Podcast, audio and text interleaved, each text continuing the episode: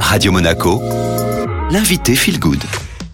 Et comme chaque mercredi, j'ai le plaisir de retrouver Sandrine Vim, notre enseignante et formatrice de yoga et de pranayama au centre Kaladvata à Cap d'Aille. Bonjour Sandrine. Bonjour Estelle. Alors aujourd'hui, nous allons euh, passer au stade 3 de Viloma. En quoi consiste ce stade 3 Le stade 3, c'est l'inspiration qui sera fractionnée, mais aussi l'expiration qui sera fractionnée. Ça, c'est le dernier stade que l'on va euh, mettre en pratique avant de passer assis. Hein. Donc il y a déjà une belle perception de l'inspire fractionné, de l'expire fractionné avant de faire ce stade numéro 3. Alors comment on procède pour ce stade 3 ben, Vous aurez donc les trois étages ascendants sur l'inspire, nombril, pause, poitrine, pause, gorge, pause. Et ensuite sur l'expire, on descend dans l'autre sens. Poitrine, pause, nombril, pause, pelvis, pause et respiration spontanée à nouveau. Qu'est-ce que ce stade 3 nous apporte en plus du stade 1 et du stade 2 Alors le fait de euh, déjà d'avoir conscience des différents étages de la respiration, ça nous permet euh, de comprendre toutes les zones qui sont nécessaires à l'inspiration et à l'expiration. Des zones qui, forcément, dans le quotidien, on ne va pas utiliser ça. On ne sait même pas que ça se passe comme ça. Le fait de faire des vilomas, ça met un peu un,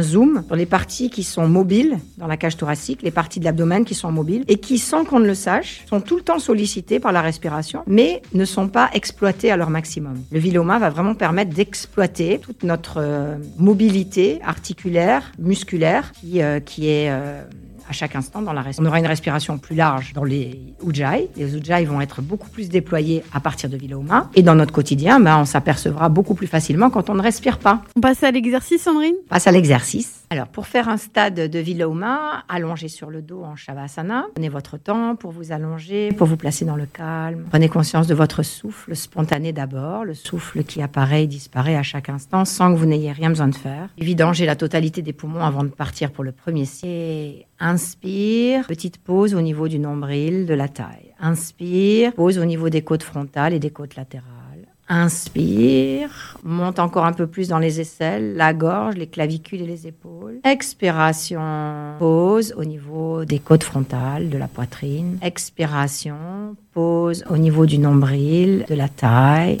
de l'abdomen. Expire encore un peu plus profondément jusqu'à ce que tu sentes la vidange totale du bas-ventre, du pelvis. Laisse rebondir le souffle spontané, le souffle naturel, normal, pour deux, trois cycles de respiration. Là, tu ne fais rien, tout se fait, il n'y a rien besoin de faire. Une fois que le confort respiratoire est revenu, sur la dernière expiration spontanée, danger la totalité des poumons, et à nouveau, inspire, Pause au niveau du nombril, très large. Inspire, inspire jusqu'au clavicule et à la gorge. Continue de déployer, d'ouvrir, de, de séparer. Expiration. À nouveau, pause au niveau de la poitrine et des côtes frontales, de la base de la cage thoracique. Expire, pose au niveau du nombril et de la taille. Expire, descend encore un peu plus jusqu'à ce que l'abdomen et la, la, base du pelvis se vidangent. Et de nouveau, cycle de respiration spontanée, calme et tranquille. On va refaire ça pour plusieurs cycles et ça peut se poursuivre pour 5 à 10 minutes et se terminer par un shavasana. Merci beaucoup Sandrine.